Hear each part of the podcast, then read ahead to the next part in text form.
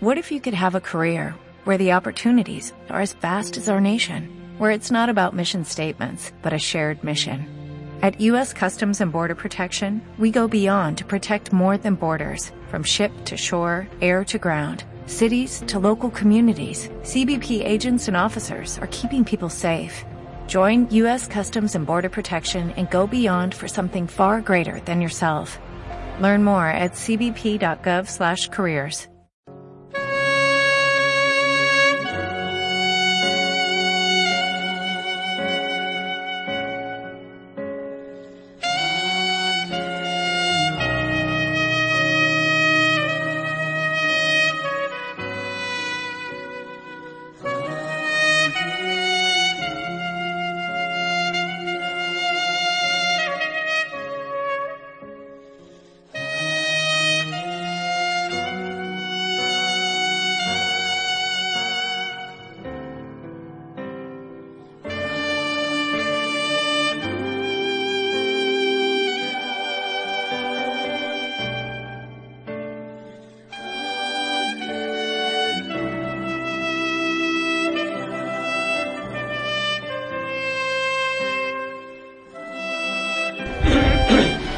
Buenos días.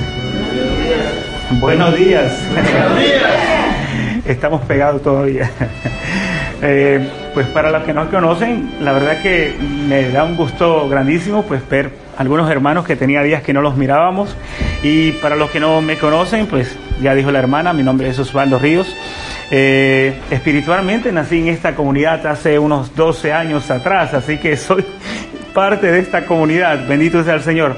Y la verdad que qué alegría al Padre Ron, eh, a los hermanos que nos hicieron la, invitación de compartir este día. Eh, los más jóvenes a entender ese término, los menos jóvenes como nosotros no lo, no lo, entendemos mucho. ¿Ustedes se acuerdan de esa palabra updating? ¿Cómo se dice en español? La verdad que no me acuerdo cómo se dice updating. El, cuando le hacemos eh, el updating a los teléfonos, a las tabletas y a los devices, ¿cómo le hicimos? En español, ¿cómo se dice? ¿Cómo se dice en español? no me acuerdo. Actualizar, esa es la palabra, esa es la palabra que estaba buscando. Gracias, hermano. Eh, este encuentro precisamente es para actualizarnos en nuestro servicio, para actualizarnos en nuestros ministerios.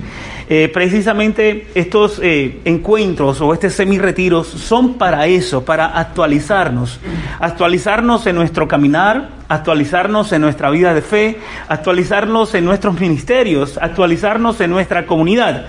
Y qué bonito que sea en estos tiempos fuertes. Eh, hay dos tiempos fuertes en la iglesia que son precisamente el apiento y la cuaresma. Y precisamente las vestiduras, ¿qué color son? Morados.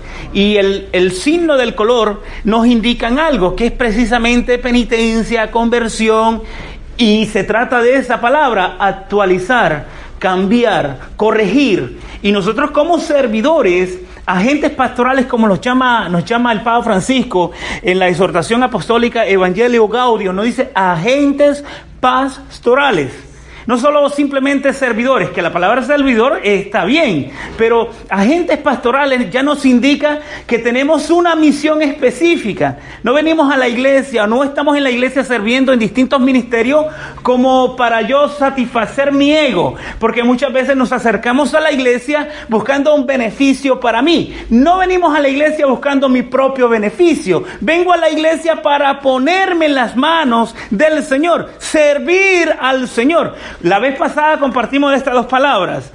Eh, es distinto venir a servir al Señor que servirme del Señor. Y eso hay que tenerlo bien claro y lo vamos a repetir. No vengo Vengo para ponerme a servicio del Señor, no vengo para servirme del Señor, que a veces venimos a los distintos ministerios, grupos, comunidades, buscando cómo satisfacer mi propio deseo, buscando cómo satisfacer mi ego. Y no venimos para eso, venimos para ponernos en las manos del Señor. ¿Qué decía la canción que el hermano estaba cantando del Espíritu Santo? Haz lo que quieras de mí. Haz lo que quieras hacer de mí. Quiero que me utilices, que hagas de mí lo que tú quieras.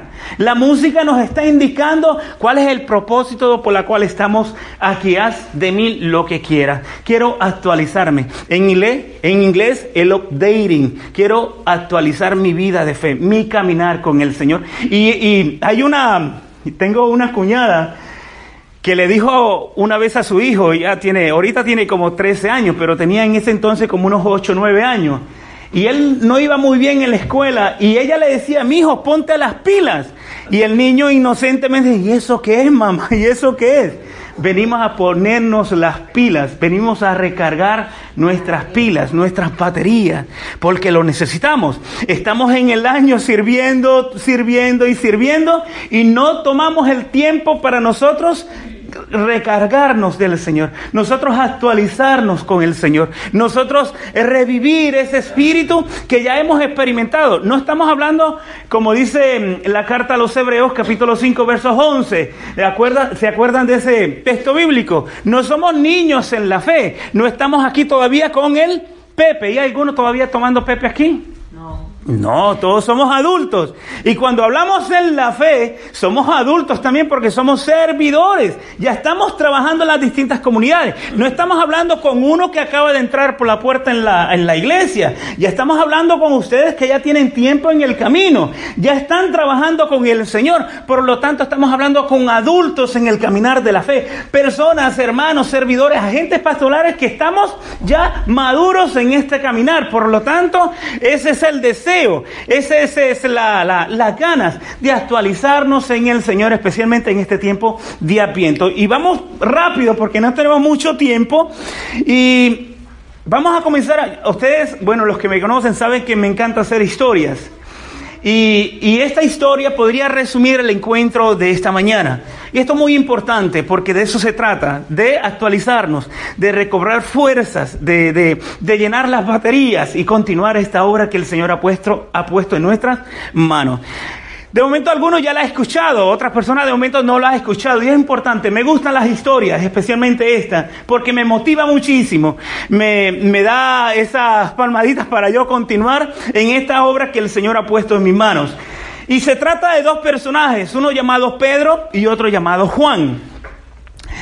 Y Pedro y Juan, eh, en una ocasión, se ponen de acuerdo para ir a, a, la montaña a cortar árboles.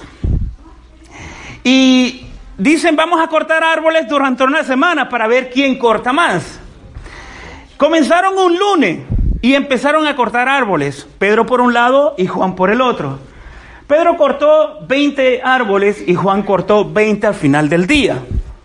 Al siguiente día, Pedro con muchos ánimos le dijo, les quiero ganar a Juan. No puede, que, no puede ser que estemos cortando la misma cantidad de árboles.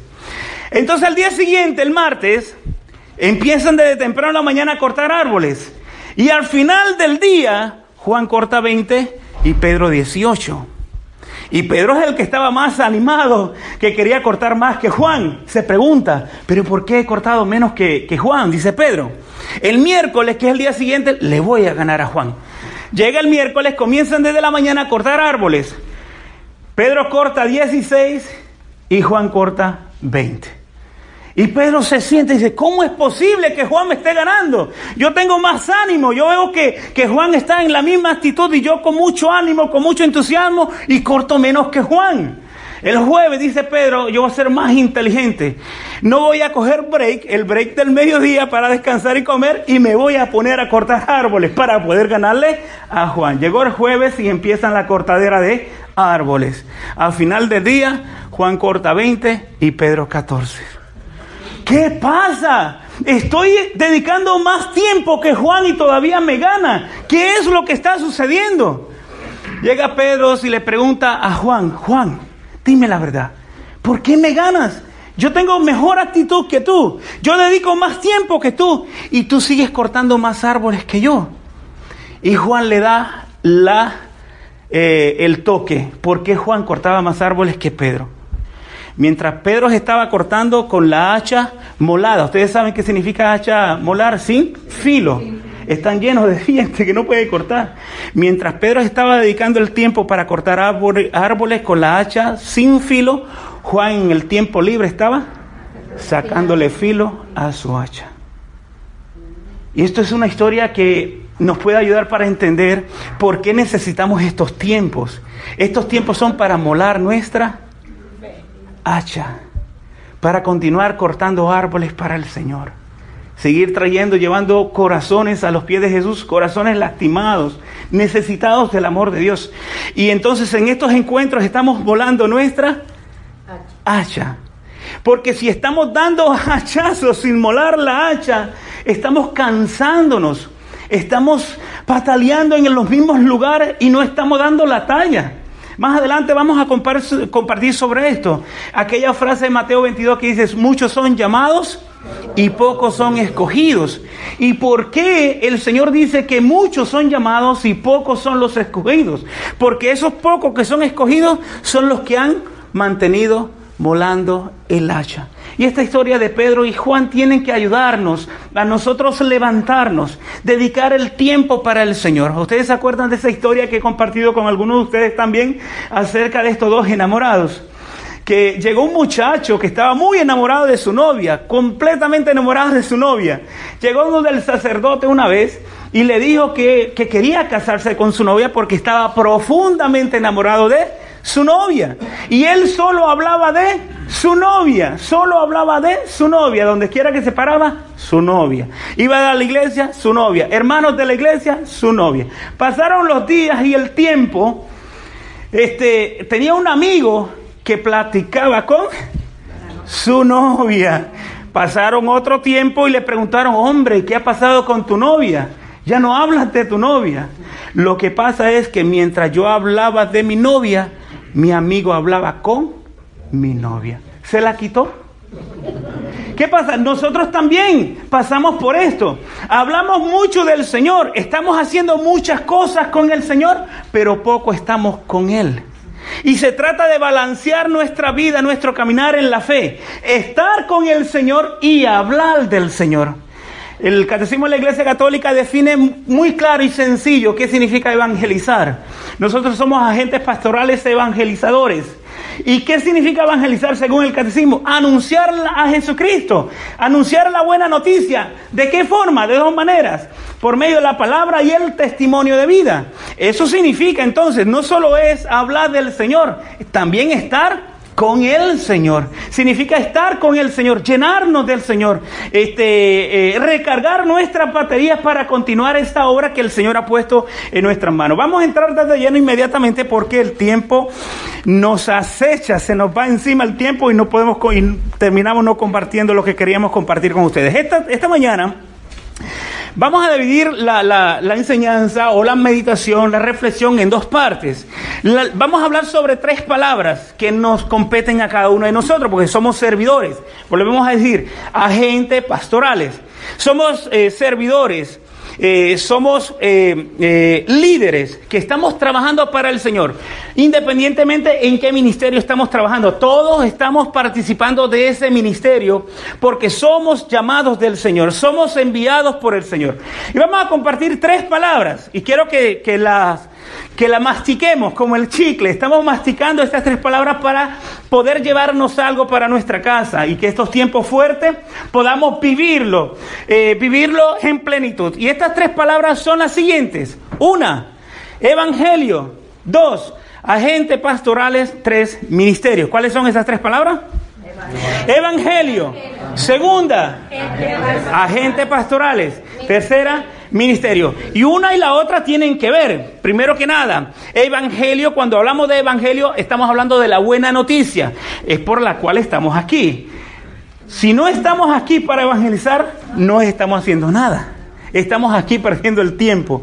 Nuestra misión es esa, particular, esencial, evangelizar. Por eso el Evangelio. La palabra Evangelio viene de buena noticia, un mensaje. ¿Qué noticia? De eso vamos a hablar. La segunda, agentes pastorales. Somos agentes pastorales, somos servidores, somos líderes que el Señor nos ha puesto una misión en nuestras manos para nosotros llevarla a cabo. No podemos quedarnos, somos eh, servidores de brazos cruzados. Al contrario, el Señor nos ha llamado para algo.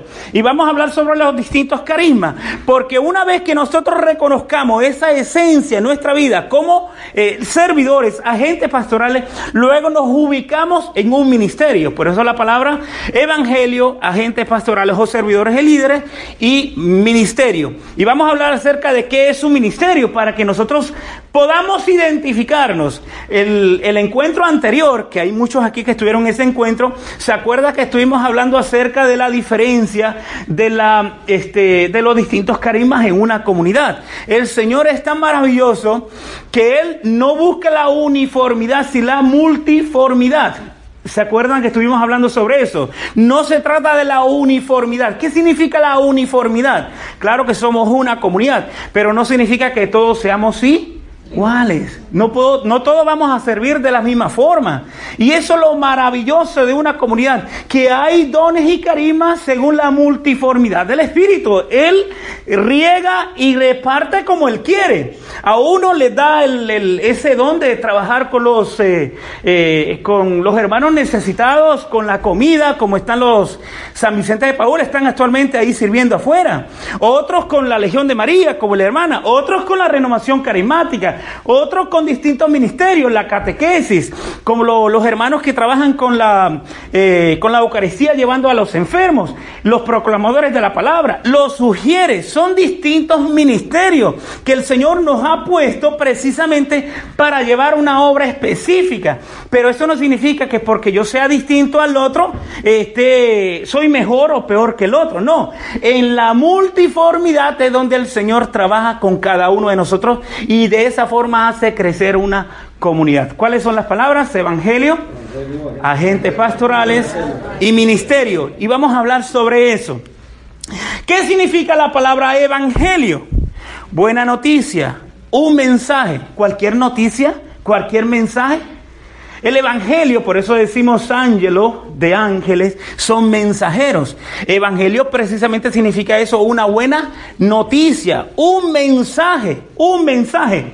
Jesús es la buena noticia. Estamos entonces celebrando este tiempo de Alpiento porque estamos preparándonos para recibir esa buena noticia. ¿Cuál es esa buena noticia? Que Cristo Jesús ha nacido. Y no solamente ha nacido, sino que nace en nuestros corazones. Pero el Adviento nos prepara para una segunda venida. Por eso el Papa Francisco hace poquito habló del Adviento en esa triple dimensión de pasado, presente y futuro. Jesús ya vino, pero sigue viniendo a nuestras vidas y lo estamos esperando en una segunda venida. Por eso el Papa menciona esta triple dimensión del Adviento. Pasado, presente y futuro. Entonces, Jesús es la buena noticia. ¿Qué significado tiene el nombre de Jesús? Algunos saben, ¿se acuerdan? ¿Qué significa la palabra Jesús? Dios salva, Salvador. Eso significa. La pregunta del siglo, ¿de qué nos salva Jesús? De la muerte, del pecado. Ustedes se acuerdan que hemos hablado muchas veces acerca del pecado original. Y como lo hemos dicho muchas veces, yo creo que ya lo, lo, asimilamos mucho mejor. Porque no entendemos lo que es el pecado eh, original. Nosotros a veces no asimilamos de qué somos salvos porque no entendemos cuál ha sido nuestra condición desde nuestro nacimiento. ¿Se acuerdan que hemos dicho incansablemente qué significa el pecado original? El pecado original, para los que no lo saben, ¿Es algo que viene contigo cuando nace o es algo que cuando tú naces te hace falta? Alguien que me conteste, ¿qué significa el pecado original? Eso, me gusta eso, porque va quedando lo que vamos compartiendo. Precisamente para entender de qué Jesús nos salva, tenemos que entender y darnos cuenta que el pecado original es algo que no es que, te hace, que, que viene contigo cuando tú naces, sino que cuando tú naces te hace falta.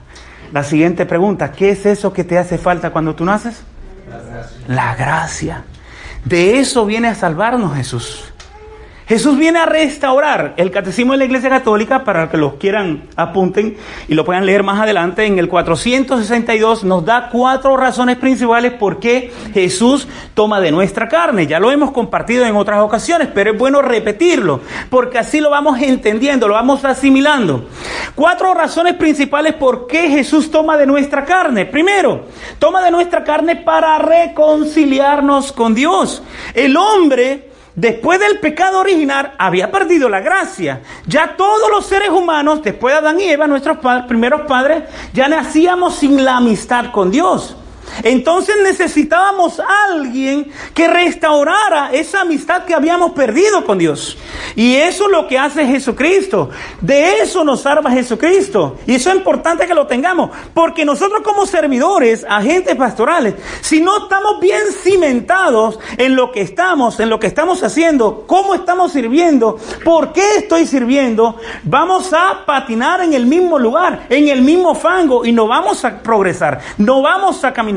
No solo el progreso personal, sino el progreso de la comunidad, el crecimiento de la comunidad. Por eso es importante que entendamos todos estos puntos, porque si yo lo entiendo, yo lo puedo asimilar, de esa misma forma puedo darlo a entender a otros hermanos que están necesitados de esta reconciliación con Dios. Entonces, primero, somos reconciliados por Dios. Segundo, nos concede la oportunidad de experimentar su amor. El paraíso de Adán y Eva quedó cerrado. Jesús vino a abrir las puertas del cielo para que nosotros tengamos el acceso a Dios y experimentáramos ese amor de Dios. Yo que estoy aquí presente hace 12 años atrás, experimenté ese amor de Dios. Y eso es importante que nosotros como servidores tengamos eso bien presente, de experimentar el primer amor, de experimentar el amor de Dios. Porque si yo no tengo ese motor que me impulsa a evangelizar, a anunciar a Jesucristo a otros, si yo no tengo eso, esa gasolina que es el amor de Dios en mi vida, no puedo dar lo que no tengo. Muchas veces lo hemos compartido, es imposible dar lo que no tengo. Segundo entonces, lo primero es la reconciliación con Dios. Segundo, experimentar el amor de Dios. Tercero, para que Jesús fuera nuestro eh, ejemplo de santidad. Nuestro ejemplo de santidad. Para poder caminar como, como hijos de Dios en el camino de la santidad. Y cuarto, nos da esa participación a la vida divina de Dios. Esas cuatro cosas nos dice el Catecismo de la Iglesia Católica porque Jesús toma de nuestra carne. Vamos a repetirlo para que lo aprendamos. Primero, Reconciliarnos con Dios. ¿Reconciliaron desde qué? Pues mi vida estaba, mejor dicho, por eso entendemos por qué a los niños pequeños hay que bautizarlos desde que nacen. Porque ¿cómo nacen ellos?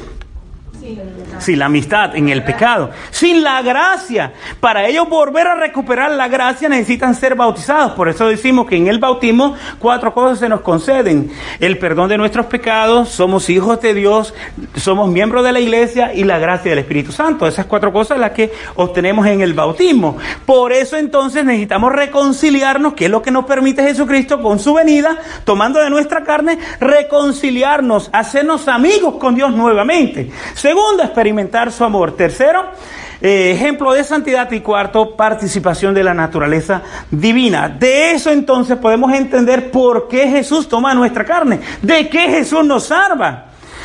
Y vivimos en la vida, yo personalmente, todo lo hemos experimentado, de que de alguna forma eh, a veces caminamos en la vida y no solamente con nosotros, también nos damos cuenta con nuestros familiares, amistades, que vemos que hay una tristeza en sus corazones. ¿Cuánto se han dado cuenta de eso o han notado en alguien, algún familiar, en algún amigo que vive en esas circunstancias? Todos hemos pasado por eso, de ver a alguien. Hemos experimentado ese vacío nosotros mismos. Y por eso estamos aquí, porque hemos experimentado el amor de Dios en nuestras vidas. Y de eso viene precisamente a salvarnos de Jesús, de la angustia, del dolor, del sufrimiento, que aunque continuemos sufrimiento, le damos valor a ese sufrimiento. Hay un obispo, José Ignacio Monilla, le preguntaron que si él sufría. Sí. Entonces, pero soy feliz. ¿Por qué él dice eso? Porque el cristiano no se abstiene de, sufrimiento. No porque yo me he aferrado, he abrazado a la fe cristiana, no significa que ya no van a haber sufrimientos en mi vida. Al contrario, es cuando muchas veces más sufrimientos hay. Cuando el hermano este, Luis Caluña, que está aquí, comenzó en las obras teatrales, me acuerdo yo, vino un muchacho que hizo la, ¿se acuerda del muchacho que hizo la, la primera vez la pasión de Cristo? Ese muchacho, el año siguiente lo hizo muy, muy bien. El año siguiente ya no lo quiso hacer.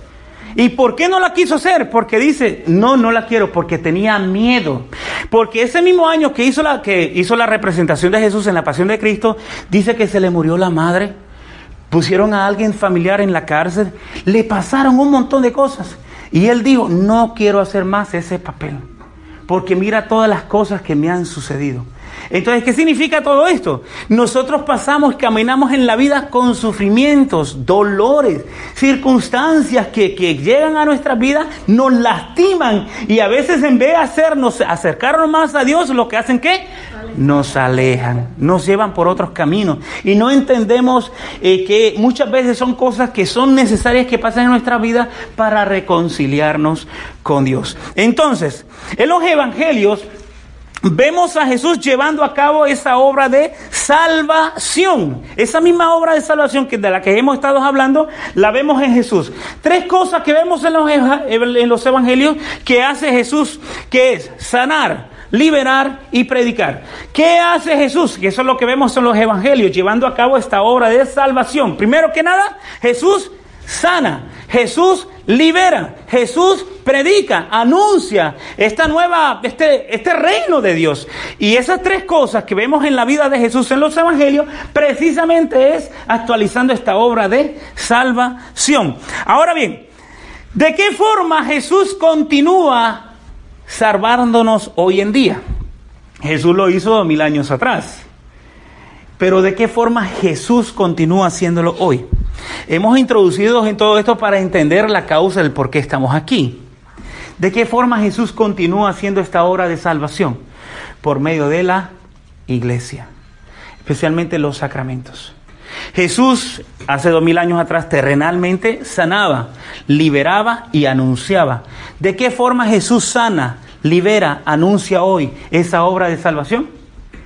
Por medio de la iglesia, especialmente los sacramentos. Jesús por medio, les recuerdo que el Padre está confesando porque precisamente con el sacramento de la confesión somos liberados también, somos sanados también. Y, y, de esa forma Jesús continúa haciendo su obra de salvación por medio de la iglesia, por medio de los sacramentos y el apostolado. Dice el catecismo de la iglesia católica que hemos sido creados para tres cosas, conocer, amar y servir a Dios. El catecismo dice que hemos sido creados para estas tres cosas, conocer, amar y servir a Dios. Dice la primera carta de Timoteo, capítulo 2, versos 4, algo bien interesante. Dice que el deseo de Dios es que todos los hombres se salven y lleguen al conocimiento de la verdad. ¿Cómo vamos a llegar o cómo Dios de alguna forma ¿Qué instrumentos utiliza para llevar a cabo esta obra de salvación? Dios quiere que todos los hombres se salven y que lleguen al conocimiento de la verdad. Ya dijimos que esta obra de salvación Dios la realiza por medio de la iglesia, por medio de los sacramentos y el apostolado. Nosotros estamos implicados en los sacramentos y estamos implicados en el apostolado. Por eso somos servidores. Para poder continuar esta obra de salvación, Dios nos ha llamado a cada uno de nosotros para llevar, para nosotros ponerlos eh, para de alguna forma implicarnos, como dice el padre Nelson Medina, o complicarnos en esta obra salvífica de Dios, porque estamos viviendo en tiempos muy difíciles, a veces no, no solamente de implicar, también es complicar, a veces nos complicamos también. Dice Juan 17 que la vida eterna está en conocer a Dios Padre y a su enviado Jesucristo. Dice el Evangelio de Juan 17 que la vida eterna está en conocer al Padre y a su enviado Jesucristo. Todo es importante que lo tengamos en cuenta porque de alguna forma vamos procesando esta realidad de esta obra salvífica de parte de Jesucristo, que es lo que quiere hacer con nuestra vida ponernos como sus instrumentos para llegar a otras personas también. Dice, estos tiempos fuertes son precisamente para renovar nuestros ministerios, nuestros servicios, nuestro caminar en Jesucristo. Como dice el cántico de Zacarías, que lo leemos todos los días en las laudes, en la liturgia de, la, de las horas, que dice, para concedernos que libres de temor, arrancados de la mano de los enemigos, les sirvamos con santidad y justicia en su presencia todos nuestros días. Lo vuelvo a repetir. Dice, para concedernos que libres de temor, arrancados de la mano de los enemigos, les sirvamos con santidad y justicia en su presencia todos nuestros días. Y la verdad que el círculo de nuestra vida, de nuestro caminar en la fe, se lleva a cabo desde, este, estas instancias de hacer de nuestra vida un caminar, como decimos en el Salve, este valle de lágrimas. Nosotros tenemos dificultades todos los días, tenemos problemas, eh, tenemos eh, cosas que tenemos que afrontar, eh, realidades que llegan a nuestra vida que no nos permiten llevar a cabo esta realidad, de vivir en santidad, de vivir este caminar siempre de la mano del Señor, en su presencia, todos los días, reconociendo esta realidad de que somos salvados por Jesucristo y que Él nos invita constantemente, una y otra vez, para nosotros volver a tomarnos de sus manos, volver a tomarnos y, retornar otra vez a ese primer amor, volver a Jesús otra vez y continuar nuestro caminar en la fe.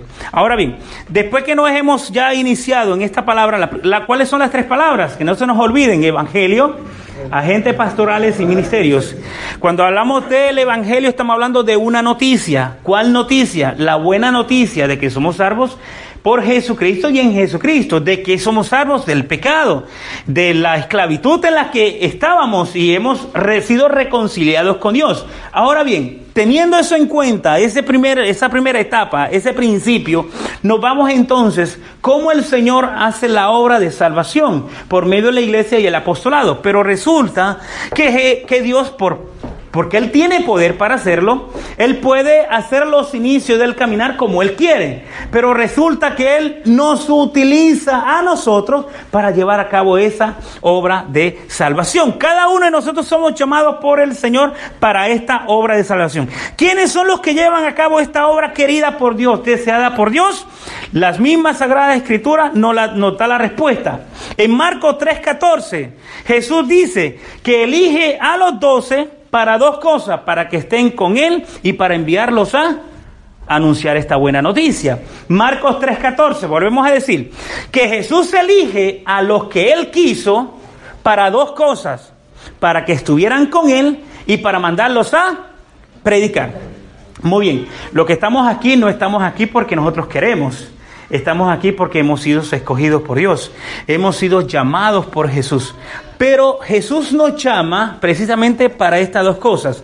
Primero, para estar con Él. Segundo, para esto es importante que lo entendamos, porque no estamos aquí, volvemos a lo mismo a lo que dijimos al principio, para satisfacer nuestro ego. No estamos aquí pues para sentirnos bien, qué bonito se está con los hermanos, porque dan café en la mañana, porque dan almuerzo más adelantito, pollito guisado con arroz y ensalada. Todo eso está muy bien, está muy bueno, pero resulta que no es para eso que estamos aquí. Fíjate que estamos, el Señor nos ha llamado a cada uno de nosotros precisamente para que estemos con Él y luego para enviarnos a evangelizar. Por eso es importante que el Señor usa de la iglesia nosotros inútiles instrumentos, precisamente a nosotros nos usa el Señor para llevar a cabo esta obra de salvación. Y esto es importante que lo tengamos bien presente. Entonces, Jesús escoge a los que Él quiere. ¿Estás aquí porque el Señor lo ha querido?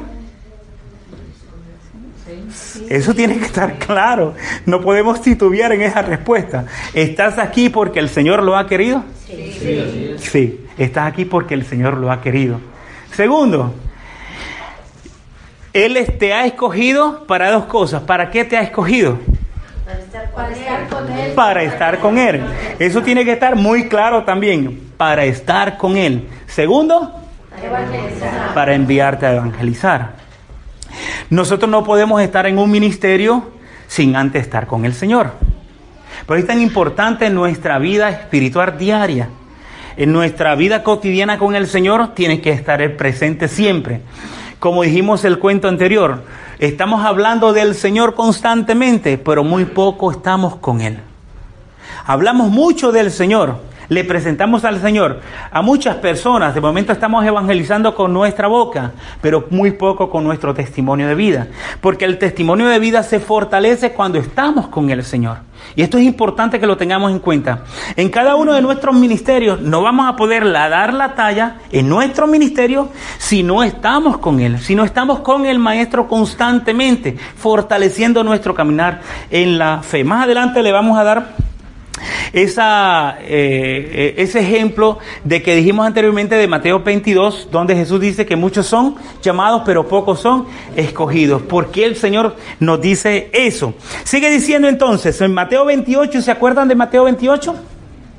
¿Qué dice Mateo 28, 19, 20? Que Jesús manda a sus discípulos, a sus apóstoles, para dos cosas. ¿Para qué? Para bautizar y enseñar, para que sean, hagan todas las naciones discípulos míos. ¿Cómo, es ¿Cómo Jesús manda a los apóstoles, a sus discípulos, para que hagan discípulos a todas las naciones con dos, dos cualidades importantes? Hagan discípulos ¿cómo? Dice, bautizando y enseñando. Por eso dijimos al principio que en la iglesia Jesús continúa haciendo esta obra salvífica por medio de los sacramentos y el apostolado, por medio de la iglesia. Y volvemos otra vez a decir, a sacar de la misma Sagrada Escritura en Mateo 28, que Jesús escoge a sus discípulos para mandarlos a evangelizar. ¿Pero de qué forma?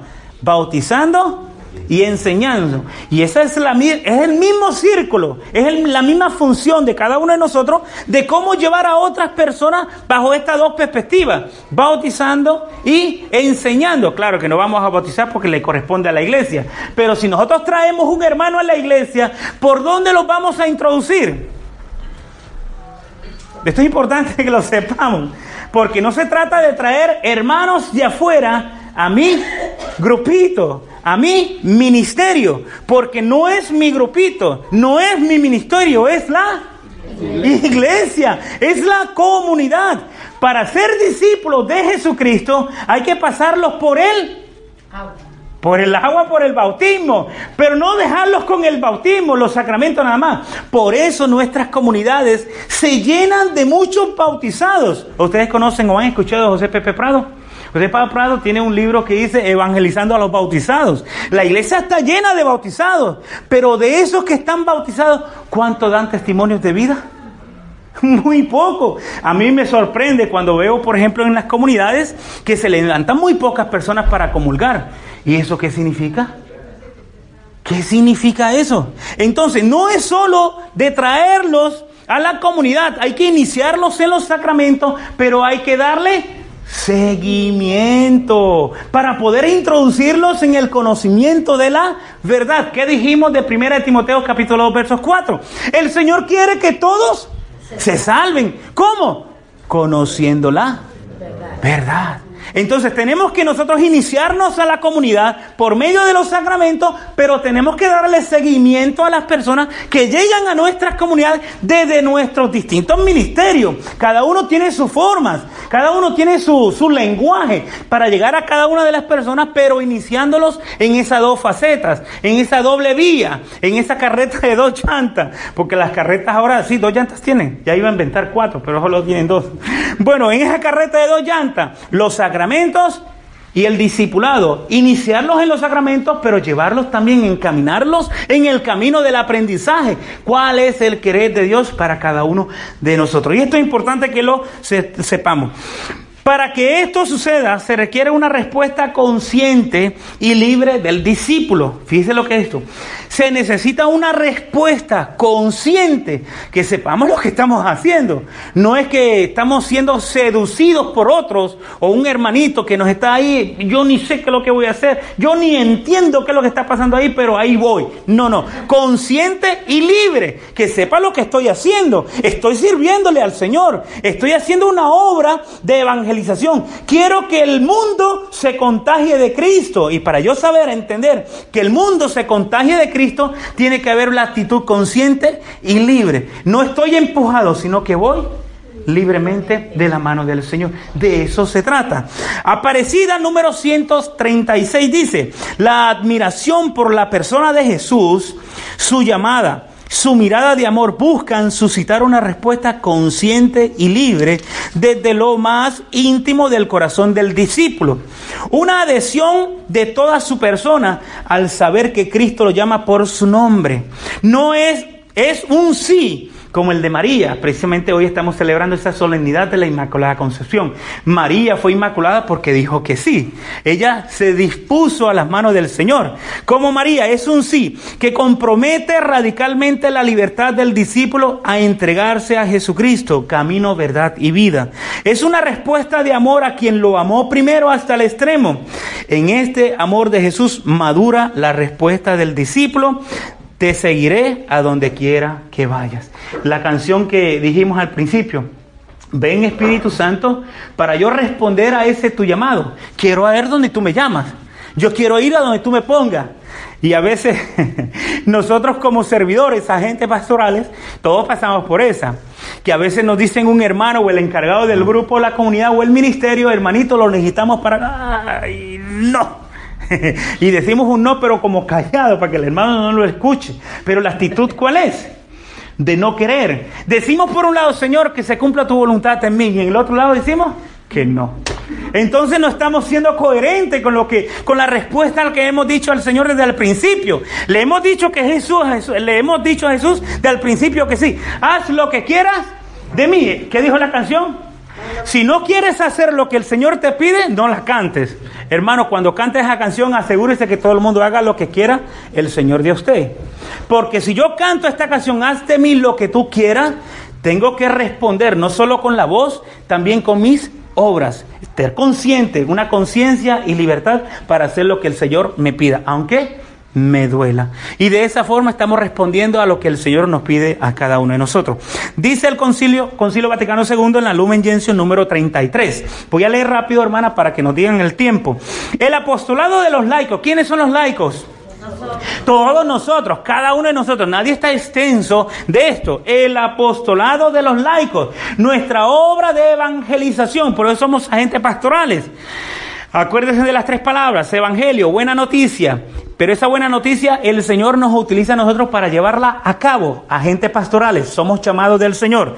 Cada uno de nosotros los laicos, el apostolado de los laicos, es participación en la misma misión salvífica de la iglesia. Nosotros estamos también participando de esa obra salvífica de la iglesia. No son los curas solamente por un lado, los hermanos religiosos, no solamente son ellos, toda la iglesia participamos en esa obra salvífica, todos y cada uno de nosotros.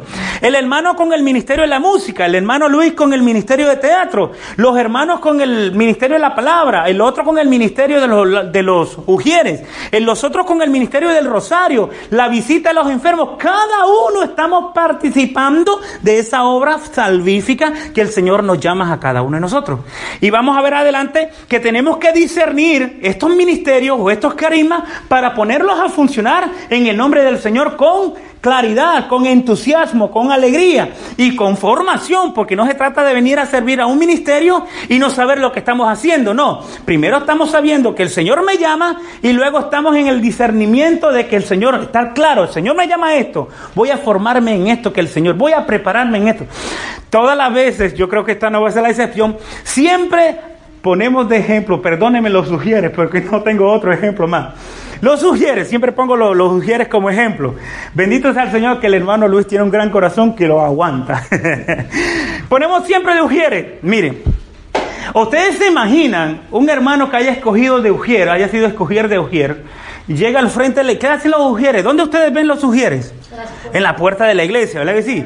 Y llega un hermanito todo triste, cansado, agobiado por los golpes de la vida, y viene y se encuentra con un ujier así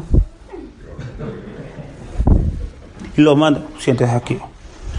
Ese ujier está cumpliendo, cumpliendo su cometido por el cual el Señor lo ha llamado, ¿sí o no? Sí. ¿Sí? ¿Dónde me escondo? no, claro que no. El ujier no está, no está correspondiendo al llamado del Señor. ¿Cómo tiene que ser el ujier? Alegre, con una gran amabilidad. Hermano, con la sonrisa de acá a acá. Hermano, buenos días. Qué bueno verlo por acá. Bendito sea el Señor que lo veo por aquí. Vengas, hermano, le busco un lugar para que pueda sentar. Aproveche este momento que el Señor lo ha traído aquí en su casa. Que el Señor lo bendiga. Y empieza uno, el hermanito así. Viene en el lugar que tenía que haber venido. Ah, ahí está la diferencia. Pero si encontramos un mujer Disculpe, hermano Luis, usted siempre es el apreciado. Si encontramos, no es porque lo está haciendo mal, es que como él es el encargado de los ujieres, siempre utilizo los ujieres como ejemplo. Pero ellos lo hacen muy bien. Yo estuve el domingo pasado aquí en la misa y lo hacen muy bien. Y los felicito por ese gran trabajo que están haciendo. Pero es un ejemplo que siempre exponemos para y darnos a indicar cómo estamos funcionando en los distintos ministerios. Si el ujier está con la cara de limón, no está cumpliendo su misión. Pero si el ujier está con la cara de naranja dulce, está cumpliendo su misión. Entonces, cada uno tenemos que prepararnos en nuestra área, en nuestros ministerios, para llevar a cabo esa obra de salvación que el Señor, si esa persona llega triste y se va alegre con el deseo de volver, cumpliste tu misión. Solo con el... Y parece que pareciera que no fuera muy... No, el, ministerio que tienen ellos es muy importante. El más importante yo creo porque cuando es la primera cara que encuentran nuestros hermanos cuando llegan a la comunidad. Vienen sin saber y sin conocer. ¿A quiénes son los primeros con quien ellos se topan? Con los sugieres. Ellos son los primeros. Entonces ellos están llevando esa obra de salvación, la primera faceta que ellos encuentran. Seguimos diciendo, bueno, entonces, que vamos a terminar de leer el Concilio Vaticano II, la Lumen Gentium número 33. El apostolado de los laicos es participación en la misma misión salvífica de la Iglesia, apostolado al que todos están destinados por el Señor mismo en virtud del bautismo y la confirmación. Y los sacramentos, especialmente la Sagrada Eucaristía. Esto es importante porque comunica y alimenta aquel amor hacia Dios y hacia los hombres que es el alma de todo apostolado. ¿Qué dice la Lumen Gentium? Que la Eucaristía es el alma de todo apostolado. Si queremos alimentarnos para tener la fuerza que, que queremos para hacer cada uno de los ministerios, ¿cuál es el alimento? La Eucaristía. Un servidor, un agente pastoral que no ame mucho la Eucaristía, es un agente cojo, le falta una pierna. Está, esa es la gente que busca, que camina con una sola pierna, no puede caminar bien. Pero un agente pastoral, un servidor, un líder que está trabajando en la comunidad, tiene la Eucaristía como el alimento eh, para el camino, para la fortaleza, ese está un buen camino. Puede tener dificultades, yo soy el primero en tenerla. Puede tener miseria, yo soy el primero en tenerla. Pecados, eh, dificultades, cola que la rata, tú ponle todo lo que tú quieras. Pero tiene a la Eucaristía como fuente, fuerza para su caminar y su apostolado, está en el camino. Está en el camino. No, ahí no podemos discutir eso porque el, mismo, el magisterio no lo dice. Si tenemos como fuente la Eucaristía, todo lo demás va a ser pasajero.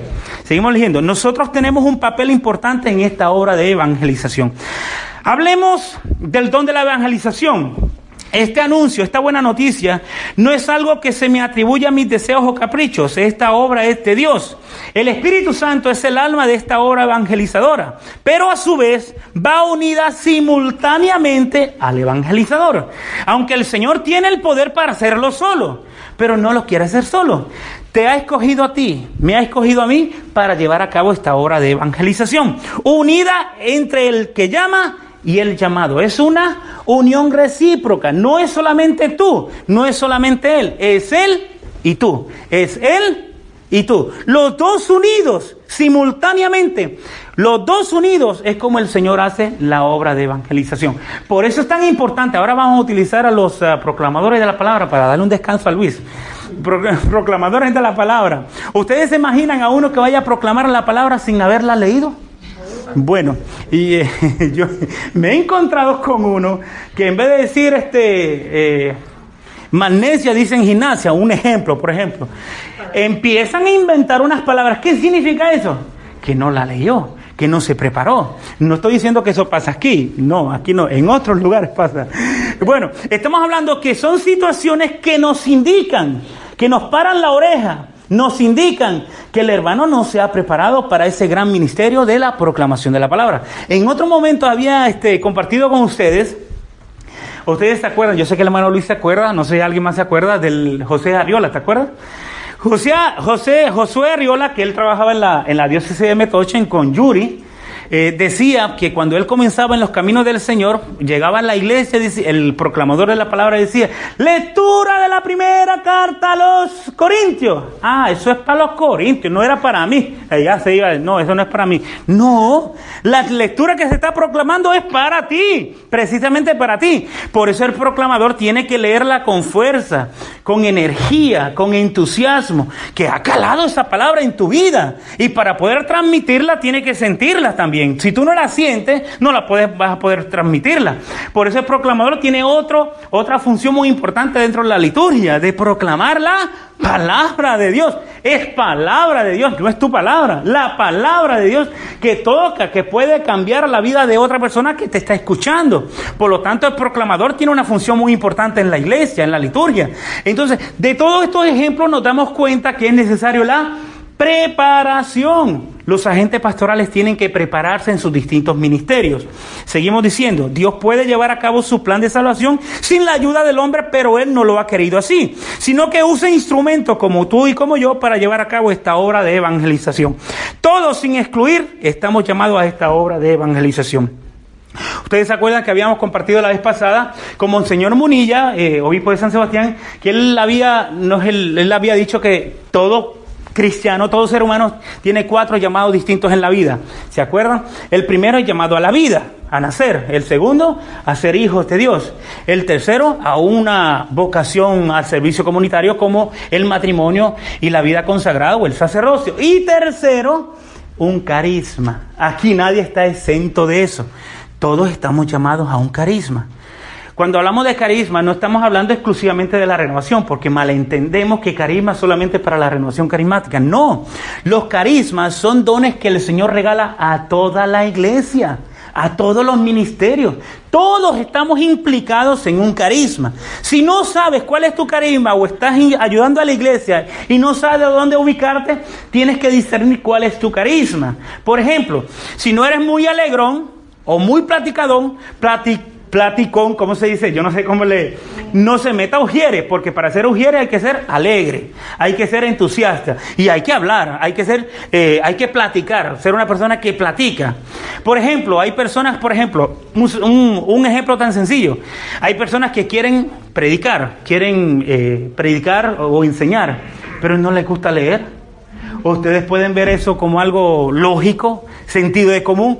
Si tú dices que el Señor te llama a predicar, pero no te gusta leer, estás equivocado en el lugar incorrecto. Por ejemplo, yo a mí, bendito sea el Señor que me concede esta gracia, a mí me encanta la lectura. Y yo estoy empapándome todo el tiempo constantemente con audios, enseñanza, eh, aprendiendo, eh, pasando por este proceso de alimentarme cada día más del Señor para poder compartir con ustedes y con otros hermanos. Esto es parte. Hay una unidad entre el llamado, hay una unidad entre el discernimiento y el carisma. Tú tienes que discernir a dónde el Señor te ha llamado. Hay personas que les encanta visitar los enfermos a los hospitales. Yo no tengo esa gracia pero hay quien las tiene. Entonces, eso significa que el Señor te ha llamado a eso. Porque el Señor te ha llamado a ti a esa área, no significa que a todos los demás nos ha llamado también por igual. No. Por eso hablamos de la multiforme gracia en las comunidades. Porque resulta que esta cabeza no puede ser pies. Esta cabeza es cabeza, el pie es pie, la mano es mano, los órganos, cada uno tiene su función. Esta comunidad tiene muchas funciones. Todo el cuerpo funciona con distintas funciones, distintos carismas. Y así como uno, eh, yo admiro muchísimo a los hermanos de San Vicente de Paul que están afuera cogiendo frío.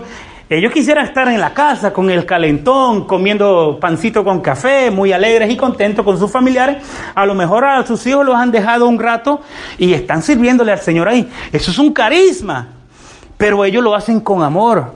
Ellos lo hacen porque desean hacerlo, quieren servirle al Señor. Lo mismo que el del ministerio, a lo mejor los hermanos tienen sus cosas que hacer sus cosas que hacer. Eh, cada uno de ustedes dejaron sus cosas que hacer porque quieren apoyarse más del Señor, fomentar más lo que la obra del Señor que ha, ha, suscitado en la mano de cada uno de ustedes en los distintos ministerios. ¿Cuántos sacrificios hacemos? Precisamente porque el Señor nos ha llamado. Y yo amo esto que estoy haciendo por el Señor. Vamos a seguir leyendo. Como todo, como todos estamos llamados a un carisma, ¿cuál es tu carisma que el Señor ha puesto que puso en semilla que tienes que descubrir. Eso es importante. A lo mejor no hemos descubierto con claridad lo que al Señor te ha llamado. No lo sé muy bien. A lo mejor lo tienes claro. Pero el Señor puso ese carisma, que todo tiene un carisma, todos tenemos uno, y más de algunos tiene más, no solamente uno, puede ser dos, tres, cuatro. Hay personas que, bendito sea el Señor, los, los llena de carisma y hacen muchas cosas con excelencia, los hacen. Entonces, eso significa que el Señor ha puesto la semilla, pero tenemos que hacerla progresar, tenemos que hacerla crecer. La semilla, por ejemplo, se habla de la iglesia. Eh, a mí me llamó esta forma de entender la iglesia. Cuando la iglesia comenzó al principio, no estaba el árbol crecido, ni estaban las hojas, ni estaba el fruto. Estaba la iglesia en semilla. Todavía no estaba el árbol. Ahora, después de dos mil años, ya vemos no solamente la semilla, ya vemos la implantación completa, el árbol completo, con todas sus ramas, con todas sus hojas, el fruto. Después de dos mil años, pasaron dos mil años para ver el fruto ya levantado. Lo mismo sucede con nuestros carismas. La semilla está puesta, nos toca a nosotros hacerla florecer, hacerla crecer. Hay que formarnos en ella. Sigue diciendo. De Discernimiento de carismas y sano juicio. Discernimiento. Esto es muy importante porque la iglesia carecemos de mucho discernimiento para lo que el Señor nos ha llamado. Tenemos que discernir y a veces no entendemos el discernir. Discernir significa estar claro, sano juicio a lo que el Señor te llama. Yo puedo poner, eh, proponer algunas claves importantes que podemos denotar si estamos en un sano juicio con el discernimiento a lo que el Señor nos llama. Por ejemplo, una, una forma de darnos cuenta que el Señor te está llamando a algo es que primero tú lo quieras. Porque si estás en un lugar que no quieres, discierne mejor porque ahí el Señor nos está llamando. Que tú lo quieras. Segundo, que los superiores, en este caso el padre o los hermanos encargados de la comunidad, están viendo en ti, usted tiene el carisma para hacer esto. Eso es lo segundo. Lo tercero, que la iglesia te envía. Si la iglesia no te ha enviado a visitar a los enfermos al hospital, no lo hagas. Porque a lo mejor estás trabajando tú solo, no estás trabajando como iglesia. Aquí se trata no, no de trabajar aisladamente, cada cual por su lado. Se trata de trabajar como comunidad, como iglesia, como grupo, como ministerios. Entonces, esos son pautas que me ayudan a discernir cuál es mi carisma y cómo yo puedo saber que aquel Señor te está llamando. Cada uno de nosotros tenemos un carisma, un don que el Señor nos ha regalado, que está sembrado en semilla, pero hay que redescubrirlo y hay que formarlo, hay que abonarlo para darnos cuenta cómo y de qué forma va a florecer esta semilla que el Señor ha puesto en nuestras manos. Ok, el ejemplo del, del, del hermana, dígame el tiempo, por favor, porque yo ya. Bueno, con este ejemplo terminamos y en la segunda charla vamos a continuar con lo que nos falta, que es acerca del ministerio. Hemos hablado de el Evangelio, la buena noticia. ¿Por qué Jesús nos salva? ¿De qué Jesús nos salva? Hemos hablado acerca de la gente pastoral. Cada uno de nosotros participamos de esa misión salvífica de parte de Jesucristo. Él nos utiliza, nos llama, nos prepara, nos da un carisma para ponernos a funcionar en esta obra salvífica. Y voy a terminar con este ejemplo. Eh, ustedes tres son los afortunados por estar al frente. Muy bien. Bueno, ustedes se acuerdan, volvemos a repetir, Mateo 22 que dice, muchos son llamados, pero pocos son escogidos. Muy bien, hermanos, ¿el nombre suyo? No me acuerdo. Edgar. Eh, ahora sí me acordé de Edgar. Eh, Miguel, ¿verdad que sí? ¿Y el hermano? José, muy bien. Edgar, Miguel y José. Muy bien. Vamos a ver cómo entendemos esta frase de Jesús. Muchos son llamados, pero pocos son escogidos. El Señor ha llamado a José, digamos que una compañía, una empresa muy importante, lo han llamado a ellos tres. José, como quiere, Edgar, perdón, José es el hermano. Edgar, eh, como tiene mucho entusiasmo y deseo de trabajar para esta compañía muy importante, presenta un currículum. Ustedes se acuerdan que hay que presentar un informe en qué has trabajado, qué estudios tiene, un montón de cosas. Muy bien. Y viene Edgar, le presenta a la compañía, mire, yo solo trabajé hasta la high school. ¿Todos entendemos high school? Escuela superior, ¿verdad que sí? Solo high school. No tengo experiencia, pero tengo muchas ganas de trabajar. Muy bien. Llega Miguel eh, presenta el currículum a la empresa y le dice, yo tengo high school, dos años universitarios, no pude terminar la carrera, un poquito de experiencia, pero tengo mucho deseo de trabajar. Viene José y presenta su currículum y dice, yo tengo cuatro años universitarios, licenciaturas en computación o lo que sea, administración de empresas, tengo vasta experiencia y muchas ganas de trabajar. Pregunto, ¿cuál de los tres el Señor tú crees que la compañía escogería? ¿Ah? José. A José. ¿Por qué José? Porque José está más preparado, porque José estudió en la universidad, tiene un buen currículum, tiene buena experiencia y muchas ganas de trabajar. Pregunto, ¿por qué a Edgar y a Miguel no los escogerían? Porque tienen poca experiencia. Porque tienen muy poca experiencia.